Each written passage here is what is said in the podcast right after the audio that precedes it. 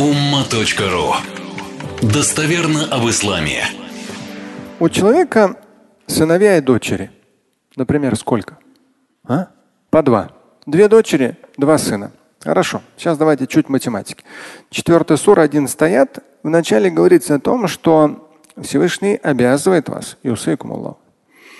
Это э, мират, деление наследства с точки зрения ислама, это, ну, это обязанность, это вам не что-то там. Здесь обязанность. То есть даже после смерти, получается, ты можешь получить в личное дело очень серьезный грех. Если не сделал при жизни то, что от тебя зависело в вопросе наследства. Потому что наследство – это обязательное положение. То есть это относительно него в Коране идет повелительно, в повелительной форме наклонения. Это обязательно, распределение обязательно. Это асхабуль фарай, то есть ну, это не из категории желательных, пожелательных вещей. Это именно обязательное положение, которому человек должен следовать. Если он жив, и у него что-то из того, что он может оставить в качестве наследства есть, то он обязан заблаговременно от себя зависящее сделать. К сожалению, зная людей, сталкиваясь с людьми, неожиданно умирают. Родственники не знают даже где, что, чего.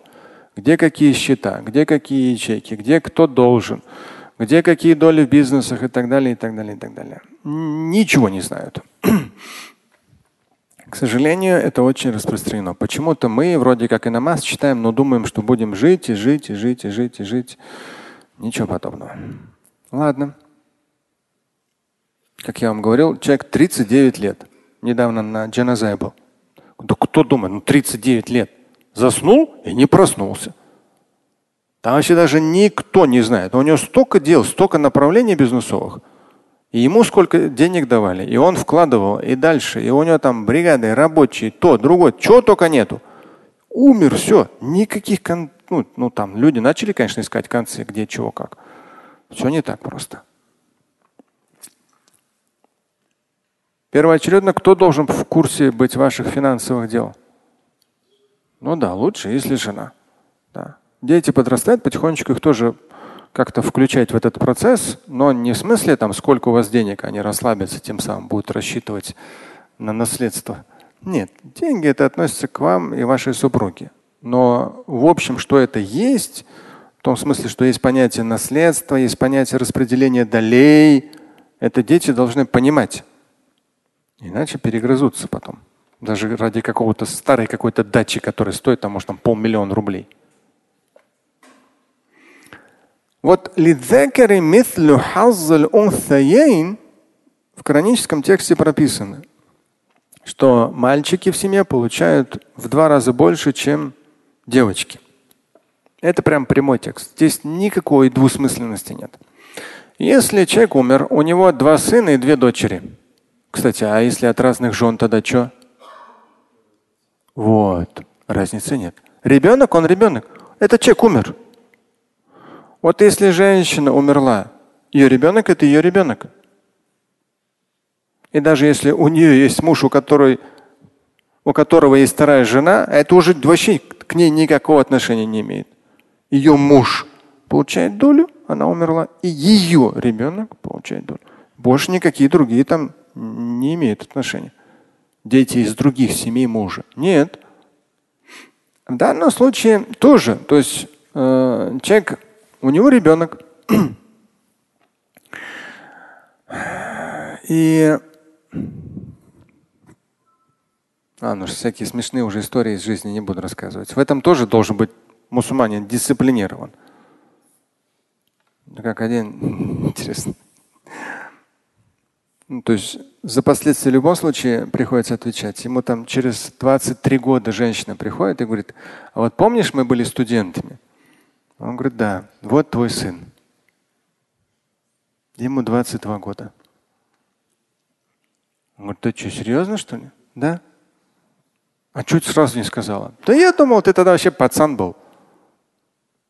Он на самом он-то был молодой, там 16 или 17 лет. Она уже там 20 с чем-то. Поэтому я, говорит, я не стал. Что там? Вот. Но молодец, человек как бы взял на себя ответственность, все отлично, все хорошо. Я к тому, что ошибки лучше не допускать. Рано или поздно, даже судного не, не надо дожидаться, уже в этой жизни тоже все возвращается. И вот у человека два сына и две дочери. Он умер. Если есть жена, то жена забирает свою часть. Сколько? Одна шестая у мамы, брат. Нет, у жены другое. Здесь даже, по-моему, в этих же аятах муж и жена идут. Вот. Вот 12 аят потом посмотрите, здесь тоже сплошная математика. Четвертая сура, 12 аят. Здесь именно муж, жена.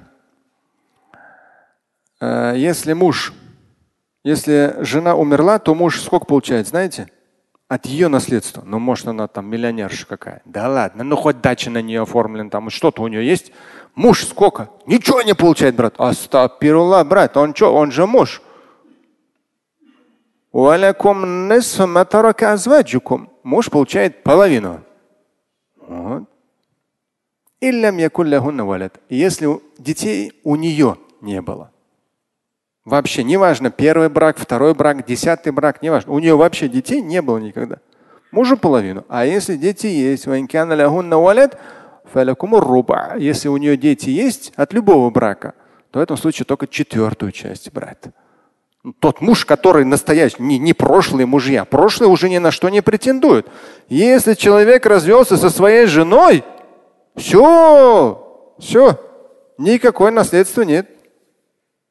Если жена успела развестись, жена миллиардерша успела развестись с мужем, успел развестись до смерти, все, до свидания. Ничего не получишь. Вот так вот. Сын, дочь, хочешь не хочешь, ты сын, дочь. Мама, папа, хочешь не хочешь, ты мама, папа. В любом случае. А вот муж, жена, либо официально муж, жена, либо, извини, брат, ну вот человек умер. А у него, оказывается, еще кто-то был, еще кто-то был, а никто толком вообще не знал. И вот они приходят, а вот он нам обещал – Женщина приходит и говорит, а вот я с ним жила там несколько месяцев, он мне сказал, что мы женимся и так далее, я буду второй женой, еще что-то, еще что-то там. А он умер. Вот, брат. Раньше надо было думать. Канонически ничего не получает. Ничего. Извините, вы сожительствовали. И здесь ни каноны, ни юриспруденция, ни мусульманские каноны вам не помогут.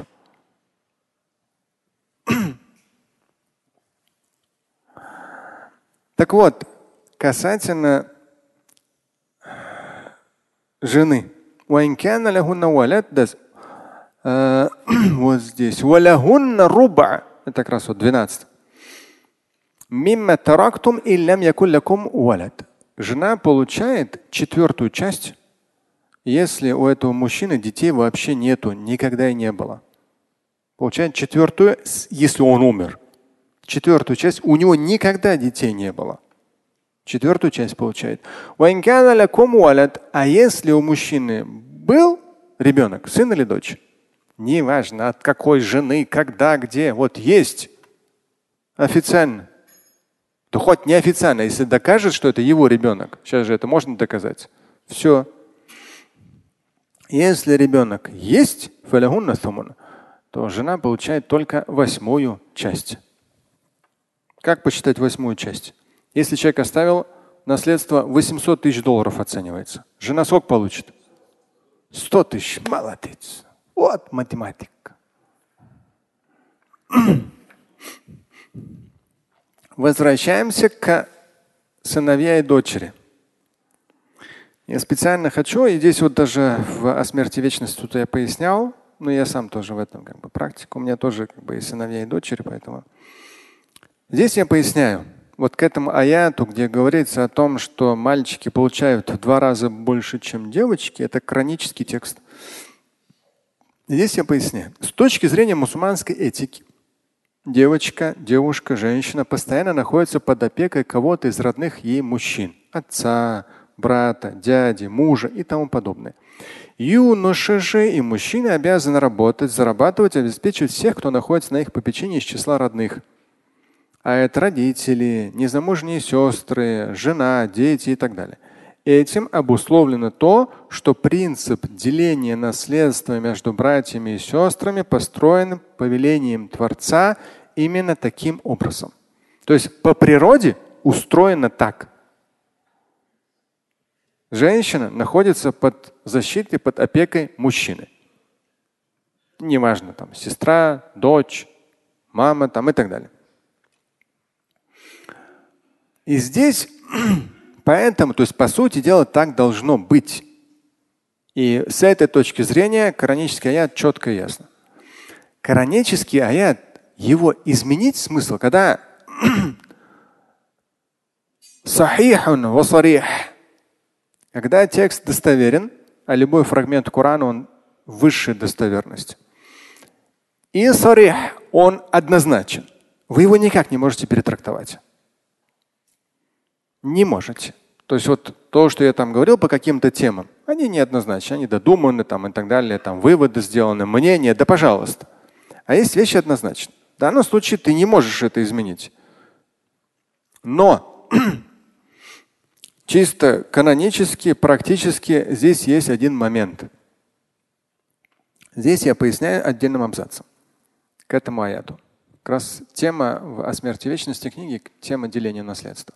Я поясняю к этому аяту. В современных реалиях распространенными являются одинаковые условия старта и отсутствие внешней поддержки как для дочерей, так и сыновей.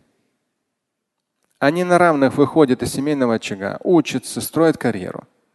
Можно также встретить случаи, когда дочь вносит больший вклад в формирование семейного капитала, нежели сын, из-за, например, вредных привычек, либо элементарной лени последнего. Это понятно, да? Такие случаи, к сожалению.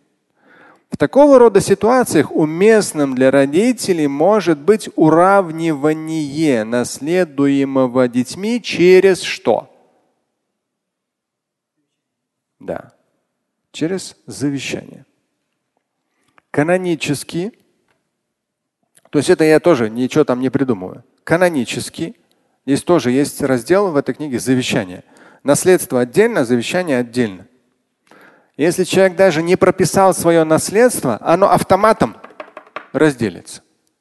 Но единственное, если канонически он, ну, то есть здесь в наших реалиях и в реалиях, по сути, в любой страны, если кто-то из наследников не захочет канонически, то государственный механизм распределения наследства, ты против него ничего поделать не сможешь. Это нужно в современных реалиях и не только в России, вообще в мире нужно, поэтому я искал вначале, заблаговременно побеспокоиться канонически автоматом все разделится наследство, но практически, если один из наследников не согласится, он пойдет в официальные государственные органы и получит официально так, как государство ему там, дает это. То есть по тому механизму, который в той стране, в которой человек живет, а везде свои механизмы. Но в то же время про наследство есть завещание, уасые. Ты можешь распоряжаться какой частью своего имущества? одной третью, пока жив. Только пока жив. Пока жив, вот у тебя есть там что-то. Пожалуйста, сделай завещание. Одну треть кому хочешь. Как хочешь. То есть, ну, даже в хадисе говорится треть, да, но и треть это много. То есть нужно постараться лучше, чтобы все получили наследники. Тем более, если ты их воспитал должным образом, они как бы духовно, интеллектуально богаты, самостоятельные, не растратят твое имущество и так далее. Лучше с точки зрения сунны им все и оставить. Если хочешь распорядиться как-то в какое-то иное направление, не более одной трети. И вот здесь есть четко канонические. То есть я, например, для своих детей прописал специально бумаги на случай моей смерти за счет одной трети завещания уравнивается доли мальчиков и девочек. Это только я для себя так сделал. Понятно, нет? То есть канонически, да, я, про, я ничего против аята не делаю. Нет, я просто у васыя в Коране же прописано завещание. Есть мират, наследство, а есть васы, завещание. И завещанием я могу распорядиться как хочу, в чей угодно адрес. Одна треть, не более. Здесь еще один канонический момент. Если я хочу нарастить одну из долей, то есть одному из наследников, я канонически обязан со всеми это согласовать. То есть вот в данном случае свободным я не совсем свободен. То есть одну треть кому угодно отдать чужому, пожалуйста, ни один наследник вам не имеет права э, что-то сказать, если это не более одной трети, но да, но и в Коране, и в хадисах проговаривается, если человек это делает, чтобы навредить наследникам, для него это очень большой грех. Это уже отдельная история. Так вот, если я при жизни человек все-таки хочет, например, в данном случае, выровнять доли мальчиков и девочек. По сути дела, в наше время, что мальчики, что девочки, это вот раньше, даже если там одно поколение назад посмотреть, вы дочь выдаете замуж. Все отлично. И вы чувствуете, та семья, ну и сейчас, и в Средней Азии многие это чувствуют, та семья, хотя не всегда понятно, но в основном это вот в 90-е уже в конце. Все, и возвращайся к своим родителям. Как? То есть как девушка пришла в дом к своему мужу. Да? Ничего плохого она не делает. Они там что-то одно, другое, третье, пятое. То есть ответственный подход. То есть с точки зрения ислама человек берет на себя ответственность на всю оставшуюся жизнь. Даже на днях один в Телеграм пишет, я вот долго выбирал, выбирал, выбирал невесту, 32 года мне, в итоге женился, все отлично, она такая красивая, такая, все хорошо. Но у меня к ней совсем чувств нету. Вот. И представьте, завтра этот человек еще кажется какой-нибудь там ориентация не той, или еще что-то, и пятый, и десятый, и так далее. А она что? Вот и, и как? То есть я к тому, что в наше время, если вы нормально воспитываете детей, то возможность уравнять. Но это нужно будет заранее прописать, используя вот эту одну треть завещания канонически. И вы канонически обязаны со всеми кто в обязательном порядке получает долю наследства, с ними это согласовать. Они должны согласиться. То есть вы как отец или как мать и их должны в том числе воспитать, воспитать, объяснить, их отношения скреплять, чтобы потом из-за каких-то там денег или чего-то, имущества, они не перессорились и опять же там как-то что-то, ну просто канонически, да, один из наследников, там сын, скажет, нет, все, и он ставит препятствие тому, что пожелал отец. Одна треть. Да, на эту одну, здесь повторюсь, одну треть да, то есть в хадисе говорится, одна треть это железобетонная, здесь тоже подробная тема, это там э, завещание. То есть при жизни человек, вот здесь тема есть завещания, есть тема деления наследства. У Уасыя Завещание это одно, наследство это другое. Завещание это не более одной трети. Если вы кому угодно, то есть вы в какой-то благотворительный фонд, какому там дальнему роду, то есть любому, кто никакого отношения не имеет к обязательным долям наследства. Он не один из ваших наследников. Пожалуйста. Но я оговорюсь сразу, оговаривается в аятах и в хадисах, если человек тем самым хочет навредить наследникам, то это будет большим грехом. Но если он хочет сделать какое-то благодеяние, поддержку, там, помощь и так далее, то не более одной трети при жизни. Теперь, случаи, когда в семье два мальчика, две девочки, и по сути дела, если смотреть реалии современности, очень часто условия – старта, условия жизни, риски, сложности, трудности. Ну, по крайней мере, я в своей семье уже давно это прописал. То есть уравнять доли мальчиков и девочек. За счет одной трети. Я могу. Да. Но так как я чуть наращиваю долю одного из наследников, канонически я обязан получить одобрение от всех остальных наследников. Только тогда это срабатывает. Мы рассказали ту историю о том, что мама себе присвоила долю наследства дочери и не отдает уже 16 лет. Как здесь быть? Юридически оформлено все на маму. Дочь ничего поделать не сможет, так как юридически все оформлено на маму. Да. И вот исковая давность вышла, да. 16 лет прошло, ничего не получится. Единственное, здесь дочь пишет, что все эти годы она ремонт ли, эксплуатация, коммунальные все эти платежи, ну там никто не живет, не сдается, но все равно какие-то расходы, там, например, большая квартира, те или иные расходы постоянно есть. Поэтому здесь нужно просто ей придется, может быть, остановить выплату или погашение этих расходов. Потому что представьте себе, что вдруг начинается там какая-то стадия деменции у ее мамы, при том, что она в здравом уме и то не отдала. То есть квартира принадлежит по наследству дочери. Мать взяла и определенным, ну, получается, хитрым путем себе юридически все это оформила. 16 лет дочери не отдает. И вдруг, то есть в разумном уме, находясь, нелогично ведет себя оправдание, что вот здесь как бы прошла наша там семейная жизнь, я не хочу это продавать. Это огромную квартиру, которую нужно содержать, и не содержит. То в этом случае представьте себе, что чуть-чуть у нее потом может возникнуть какие-то элементы деменции. И она возьмет, и так как она с дочерью уже, дочь вежливая, да, но может быть ее мозг матери скажет, а вот здесь она на меня повысила голос, она здесь она от меня требовала эту квартиру. Вообще она плохая, и она все там о своем муже печется и так далее, и так далее, о своих детях. Да я эту квартиру оформлю в наследство своему младшему сыну. Сыну. И все тогда уже. Поэтому здесь уже сын как себя поведет, неизвестно. В наше время, к сожалению, деньги очень многих портят. Поэтому здесь что делать, что делать во всех этих ситуациях, как я говорил. То есть привел пример. То есть те ситуации, когда мне должны, когда кто-то не выполняет какие-то свои обязательства, еще что-то.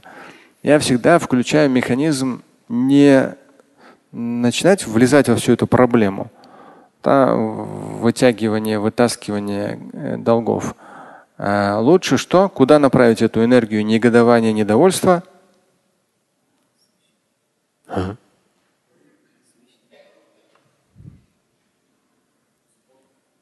в то, чтобы заработать больше денег. Господи, вы что, никто не практикуете, что ли? Вы так будете себя мучить и мучить, так умрете от разрыва сердца, когда вам должны столько денег. Зачем? Не надо. С одной историей тоже столкнулся. Вот до сих пор э, вот эта психология тоже интересная. То есть одно, когда вы там с кем-то пересекались, через кого-то проходили ваши деньги, он вам их так и не вернул, о чем я вам ранее сказал об одной истории. И я один э, близкий мой товарищ, ему тоже, то есть он вложился в бизнес, а человек взял и забрал эти там, ну, округлим плюс-минус 100 тысяч долларов, забрал там на свои расходы, потратил, думал, сейчас вот чет, чет, чет.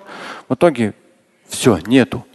И, конечно же, это было, были оборотные средства, и все провалился этот бизнес, ладно. И он написал расписку, все, верну, верну. Проходит год, проходит другой, там какой-то кусочек, там 50 тысяч рублей там вернет и все. Не возвращает. И этот человек э, и в разговоре, они однажды пересекаются, они просто друзья. Он говорит, слушай, говорит, я вот за последний год там и так далее, у меня в какой-то момент там 60 миллионов на счетах было, я с этой криптовалюты туда гонял, сюда гонял, все там, 60 миллионов там чего-то, чего-то, рублей заработал. Этот смотрит на него говорит, слушай, ты мне там должен там, ну, порядка там шести, да, там восьми миллионов. Ты там это гонял, гонял, гонял. А что ты мне не вытащил? Ну вот я собирался, я собирался, собирался, а что? А сейчас у меня все эти счета э, заблокировали. Этот человек не выдержал и говорит, слушай, ну ты вообще там. И бывают люди, оказывается, профессионально вытягивающие деньги.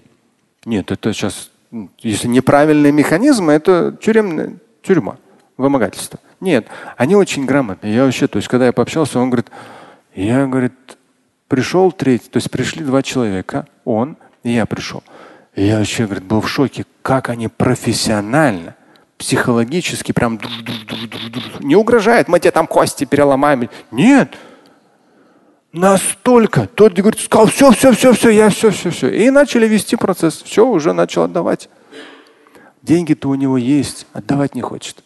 И поэтому вот эта профессия грамотного вытягивания денег, к сожалению или к счастью, не знаю, остается актуальна. Единственное, что забирают они сколько? 50 процентов. Я знаю случаи, когда была история на 9 миллионов долларов, а забрали 100 процентов. Да.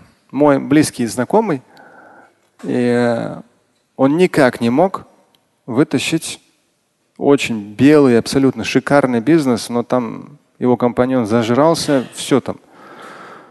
Начали вытаскивать. И тот человек, который решал вопросы, говорит, ты на меня все оформи юридически.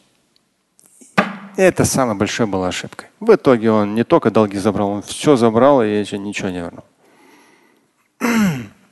Мусульманин, ты что? Пять намазов читает, все там, машалла, иншалла, брат. Конечно, само собой. Но вот деньги вот так вот людей портят. 9 миллионов не рублей, долларов, да. Хорошо. По поводу наследства по поводу долгов разобрались. Да, маме надо отправить такого рода людей, чтобы спокойно с ней поговорили. Может, как-то повлияют, а то, потому что канонически здесь уже нет смысла влиять. Слушать и читать Шамиля Аляутдинова вы можете на сайте umma.ru. Стать участником семинара Шамиля Аляутдинова вы можете на сайте триллионер.life